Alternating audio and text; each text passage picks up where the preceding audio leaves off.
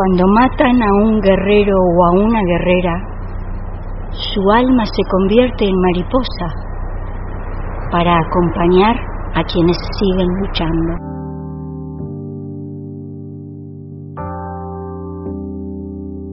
El 4 de abril de 2007, el maestro Carlos Fuentealba se encontraba en cercanías de Arroyito, a 45 kilómetros de Neuquén Capital.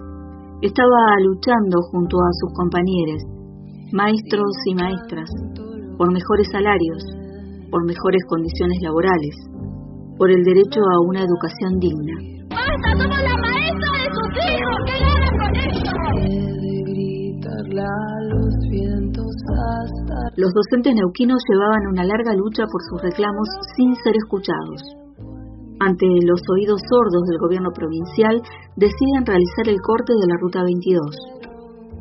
El entonces gobernador Jorge Sovich ordena el despeje de la ruta. Frente al feroz despliegue de las fuerzas represivas, los docentes deciden levantar el corte. Carlos Fuentealba iba en un 147. Se estaba volviendo en caravana con sus compañeros. ¡Bastante a Teresa! ¡Ahora otros compañeros! ¿Cuánta vida nos va a costar reclamar el salario? A Carlos y yo. De tirarle a freno nos podíamos sacar por 145. Esto ya se fue a pintura, ¿eh? En el auto, compañeros, me partieron la cabeza. El despeje de la ruta, ordenada por el Ejecutivo Provincial y llevada adelante a través de una feroz represión por la policía neuquina, culmina con la muerte de Carlos Fuentealba. El cabo de la policía neuquina Darío Poblete dispara a tan solo 7 metros sobre el auto donde iba Carlos.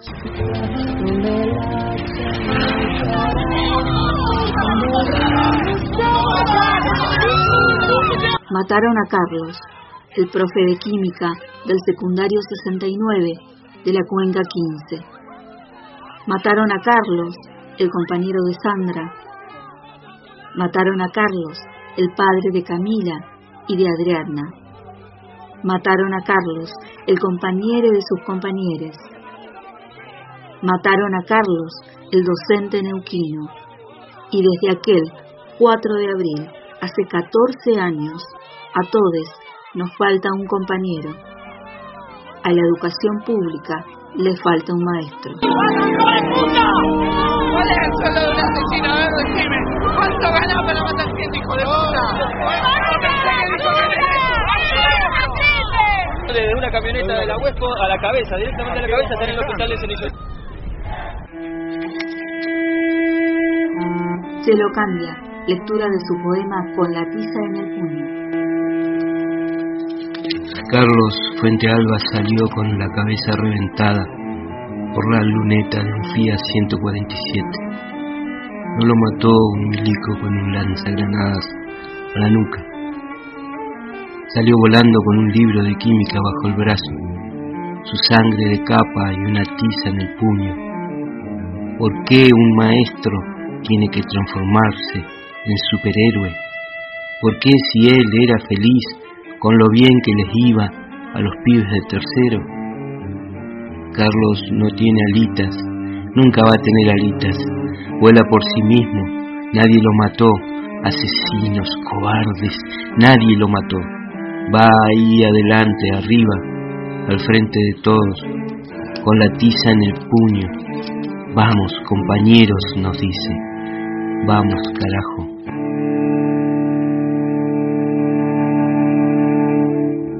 Inés Agni, Lolín Rigoni, madre de Plaza de Mayo, filial Neuquén y Alto Base. Fuente Alba va a vivir, va a vivir entre nosotros, entre nosotras, entre las madres de Plaza de Mayo, porque era un militante, no solo un maestro. Desde aquí, a la familia, a Sandra, a sus hijas, a toda la familia le mandamos un gran abrazo. Y le decimos, como siempre, la única lucha que se pierde es la que se abandona. La sangre tiene que servirnos, compañeros. Esta euforia que hoy nos conmueve no tiene que terminar. Esto tiene que seguir. No queremos homenajes, no queremos reivindicaciones, no queremos plata. Queremos lucha, compañeros. Este puede ser el ejemplo que dejamos en las. Fusilaron a mí, Carlos, y con él a toda mi familia. No existe consuelo para esto. Todos nosotros debemos ser responsables y luchar para que su muerte no quede impune. Carlos me enseñó a no bajar los brazos. Te lo digo, Carlos, a vos, mi amor, no los estoy bajando hasta siempre.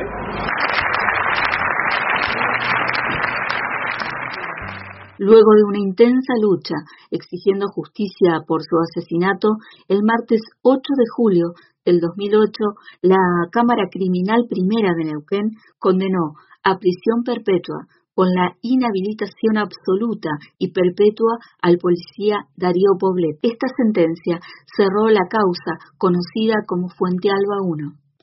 La lucha por justicia completa no terminó y siguió por los responsables intelectuales y políticos. Luego de una larga lucha, en el año 2019, los responsables políticos e intelectuales fueron absueltos en lo que se conoció como la causa Fuente Alba II. El pasado 17 de marzo de este 2021 se logró la reapertura de la causa y la lucha continúa por una justicia completa. Se abre un periodo de cuatro meses de investigación. Sandra Rodríguez, compañera de Carlos Fuente Alba. Es una instancia en la que no estuvimos nunca durante estos 14 años y eso significa realmente la reapertura de esta causa. Debemos hacer desde la querella y desde la Fiscalía una investigación profunda sobre lo que ocurrió en aquel entonces, obviamente la producción de pruebas para poder llegar durante este año, esperemos que todo siga con normalidad dentro del Poder Judicial y realizar el juicio a estos 15 policías. Esto para nosotros genera una gran expectativa, es un momento clave, realmente nos gustaría mucho que todas las organizaciones de derechos humanos y las organizaciones docentes de todo el país nos siguieran acompañando en este pedido de justicia. Nosotros a lo largo de todos estos años seguimos manteniendo la memoria activa. Obviamente en este nuevo aniversario que nos atraviesa en esta terrible pandemia, hemos decidido no, no marchar, pero sí convocar a los encuentros que haya a lo largo del país, recordando a Carlos y homenajeándolo por lo que luchó en vida dentro del el aula y en la calle.